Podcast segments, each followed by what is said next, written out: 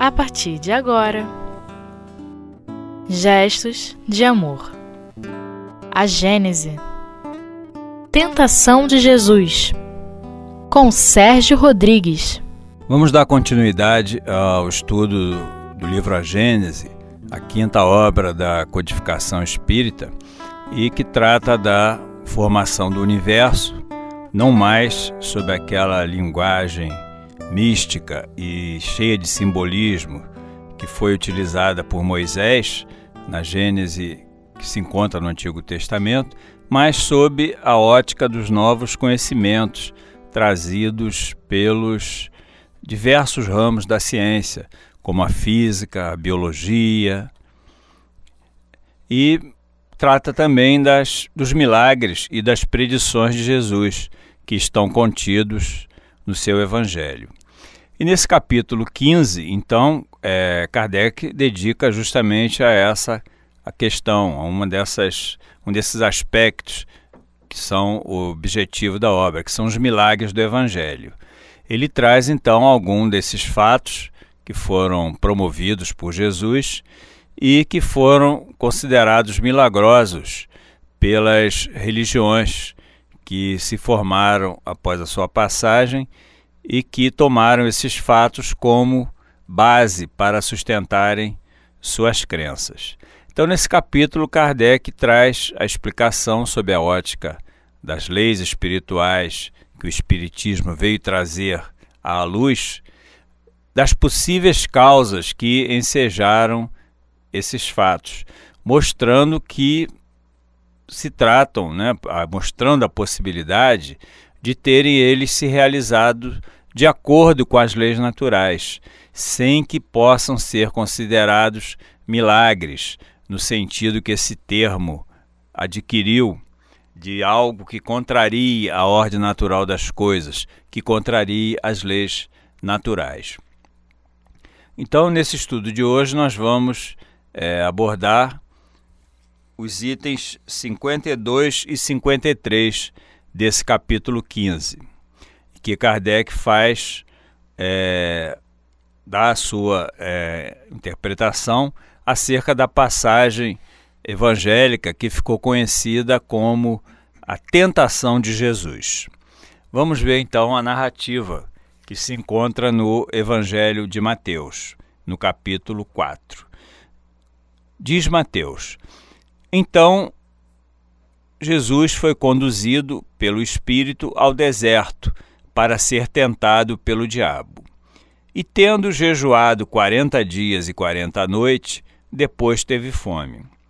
Chegando então o tentador, disse-lhe: Se tu és filho de Deus, manda que estas pedras se tornem pães.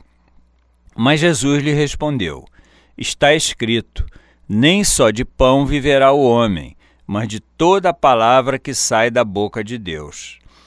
Então o diabo o levou à cidade santa e colocou-o sob o ponto mais alto do templo, sobre o pináculo do templo e disse-lhe: Se tu és filho de Deus, lança-te daqui abaixo, porque está escrito: Aos seus anjos darás, dará ordem a teu respeito, e eles te susterão as mãos, para que nunca tropeces em alguma pedra. Replicou-lhe Jesus: Também está escrito: Não tentarás o Senhor teu Deus. Novamente o diabo o levou então a um monte muito alto e mostrou-lhe todos os reinos do mundo e a glória deles. E disse-lhe: Tudo isto te darei, se prostrado me adorares. Então ordenou-lhe Jesus: Vai-te, Satanás, porque está escrito: Ao Senhor teu Deus adorarás, e só a ele servirás. Então o diabo o deixou e vieram então os seus anjos que o serviam. Vamos ver como Kardec é, interpreta essa passagem de, do Evangelho. Kardec entende que essa passagem que Jesus teria sido transportado pelo diabo, que é o símbolo dos espíritos ainda mais atrasados, é o ponto mais alto, é, do, ao ponto mais alto do templo, e depois transportado ao cume de uma montanha para ser por ele tentado, que constitui uma daquelas narrativas que Jesus contava para poder transmitir algum ensinamento de natureza espiritual a homens ainda muito presos à matéria e que tinha a sua inteligência, o seu nível de moralidade pouco desenvolvido, pouco desenvolvidos para poderem perceber essas questões mais sutis, questões transcendentais como são as questões espirituais. Então Jesus sempre precisava trazer uma situação do cotidiano, uma situação da vida corporal, para daí extrair algum ensinamento de natureza moral. A credulidade, a credulidade pública, no entanto, é que teria transformado essa narrativa, essa história que Jesus muito provavelmente contou, num fato que teria realmente acontecido, teria transformado num fato real da vida de Jesus, como aconteceu com outras histórias e outras parábolas que Jesus contou, que traziam um simbolismo para poder transmitir um ensinamento espiritual, como, por exemplo, a parábola da figueira que secou e que foi tomada por alguns pelos evangelistas como um fato, ou pelo menos chegou até a eles como um fato que teria realmente acontecido na vida de Jesus. Então Kardec mostra que seria então mais uma história que Jesus contou e que equivocadamente, né, foi transformada num fato real. E para fundamentar esse entendimento, é, Kardec traz uma mensagem que é dada por João, o evangelista, e que foi recebida em Bordeaux no ano de 1862. Nessa mensagem, afirma uh, o evangelista que Jesus não foi transportado pelo diabo ao alto de uma montanha, ao pináculo do tempo, como muitos pensam, conforme muitos interpretam da passagem evangélica. Jesus apenas quis fazer com essa narrativa que os homens compreendessem que a humanidade se acha sujeita a falir e que deve estar sempre atenta, sempre em guarda contra as más influências, contra as influências dos espíritos inferiores que é, querem nos infelicitar, que querem fazer com que nós venhamos é, praticar atos que atrasem o nosso progresso, atrasem a nossa evolução espiritual.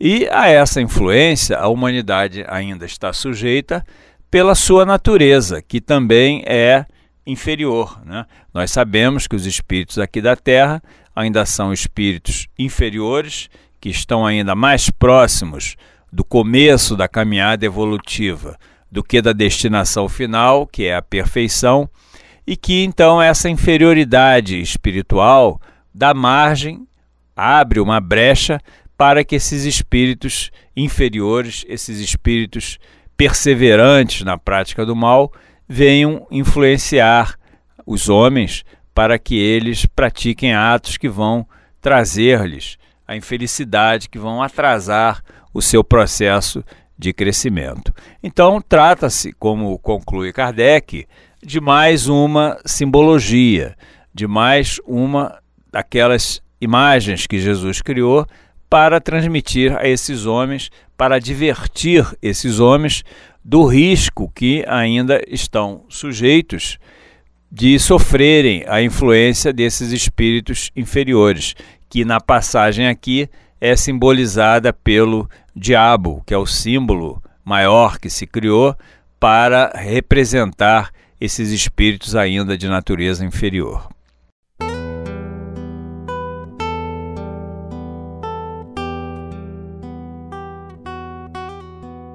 Gestos de amor. A Gênese. Continuando então a, as nossas reflexões sobre essa, esses itens do, do livro A Gênese, Kardec continua é, comentando a mensagem recebida por, por, de João e que fundamenta o seu entendimento de que essa passagem da tentação de Jesus não passa de uma simbologia, de algo que Jesus se utilizou para poder transmitir aos homens um ensinamento moral, adverti-los do risco de, de, cair na chamada tentação. Então ele continua é, comentando a mensagem de João. João pergunta: Como aceitar que Jesus, o Verbo de Deus encarnado, tenha estado submetido por algum tempo, embora muito curto que fosse, ao poder do demônio? Como aceitar tenha o demônio o arrebatado? O espírito do mal nada pode contra a essência do bem. Então, conforme é, ensinamento contido no livro dos Espíritos, é, os espíritos, sendo de ordens diferentes, de natureza diferentes, estando em níveis de evolução diferentes, existe entre eles uma hierarquia, existe entre eles um vínculo de subordinação. Uns têm sobre os outros uma autoridade moral, irresistível, que corresponde ao grau de superioridade que já tenham alcançado. E essa autoridade eles exercem por uma espécie de força moral, como nós dissemos, irresistível. Ou seja, um espírito de ordem inferior não tem como resistir a uma ordem, a uma determinação de um espírito que lhe seja superior muito menos pode exercer sobre esse espírito qualquer tipo de ascendência.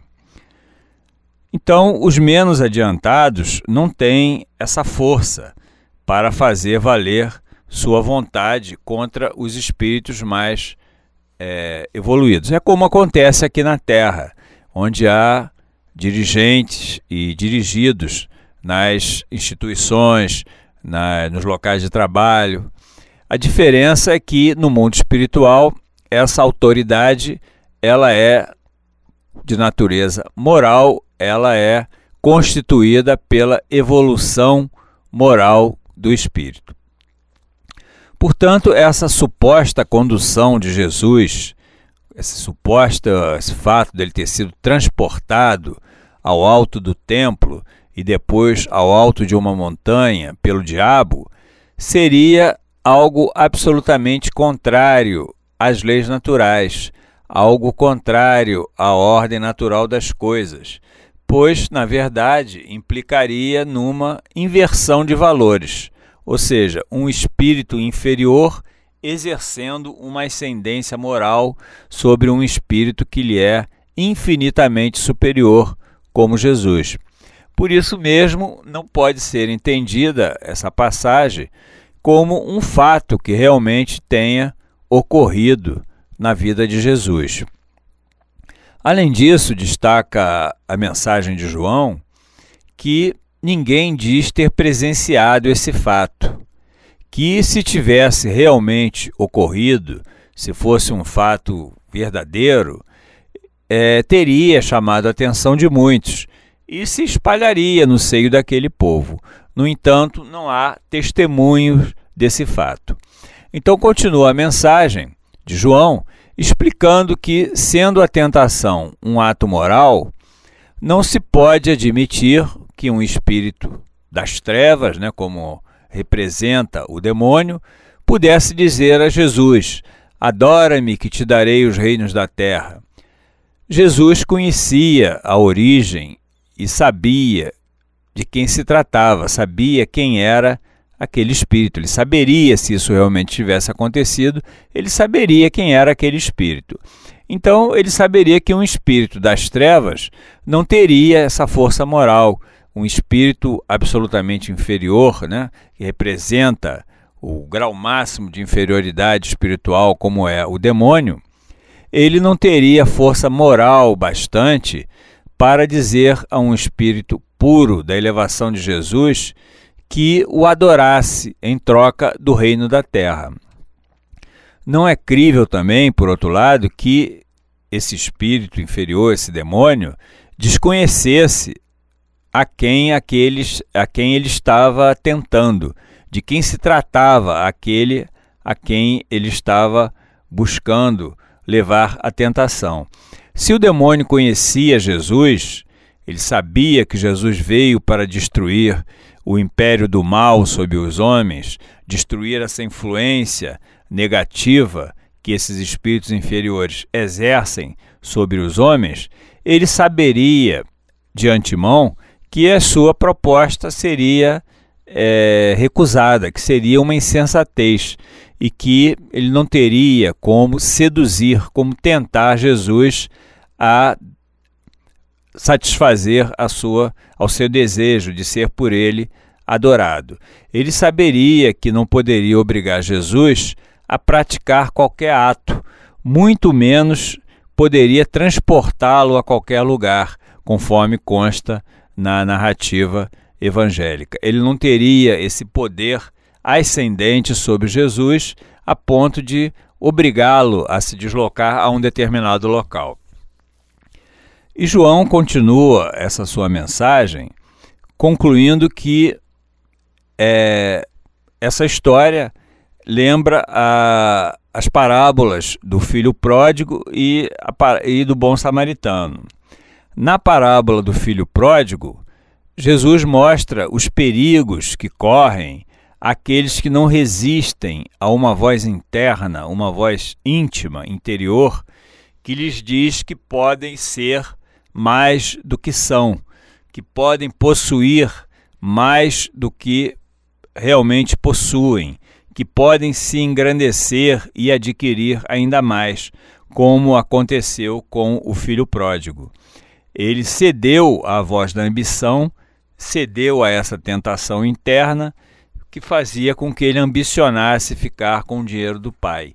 E então se desligou da família e foi ter a sua vida é, isolada, né, como todos nós é, lembramos da parábola, até que teve passou por uma situação de grande dificuldade e teve que retornar em busca do amparo do Pai. Então, essa parábola da tentação de Jesus, né, essa história que Jesus provavelmente contou, mostra o perigo que também corremos né, quando nos deixamos levar por essa voz interna, essa voz que nos leva a ambicionar algo que nós ainda não estamos em condições de obter. E diz também, é, mostra também que há um meio de evitá-lo, né? Essas más tentações. Quando Jesus disse para Satanás: Retira-te, ou por outras palavras, vai-te tentação, afirma o evangelista João. Então, a tentação, essas chamadas tentações, elas são é, uma situação que trazem dificuldades para nós, para os espíritos encarnados aqui na Terra, mas que não são irresistíveis. Não existe tentação irresistível. Basta, depende da nossa vontade firme e determinante de resistir a elas, né? de saber distinguir aquilo que nos serve daquilo que nos é prejudicial. E por isso Jesus, é, João termina sua mensagem recomendando a pesarmos bem esses ensinamentos e sabermos distinguir o que está ali escrito em sentido próprio do que está escrito em sentido figurado, para que então nós possamos receber a luz da verdade, não cairmos no misticismo que algumas religiões ainda sustentam. Então, concluindo com essa história, Jesus quis mostrar aos homens que é sempre possível resistir à tentação do gozo incontido das coisas materiais, que estamos ainda muitas das vezes sujeitos durante a nossa passagem aqui, aqui pela vida terrena. É possível resistirmos a essas tentações que nos são intuídas, que nos são é, que penetram em nossos pensamentos pela ação desses espíritos ainda inferiores, por esses espíritos das trevas. A parábola mostra que nós podemos resistir a essas tentações. Quando cedemos à tentação da ambição, de possuir cada vez mais, é, nós estamos relegando os verdadeiros valores, os valores espirituais, aqueles valores definitivos, verdadeiros tesouros, como disse Jesus, e em detrimento, estamos deixando esses valores, privilegiando os valores materiais, as coisas materiais que são sempre temporárias, são sempre passageiras. Estamos cedendo às sugestões de espíritos que se comprazem em nos introduzir ideias no sentido do mal e que querem apenas nos infelicitar com essas tentações.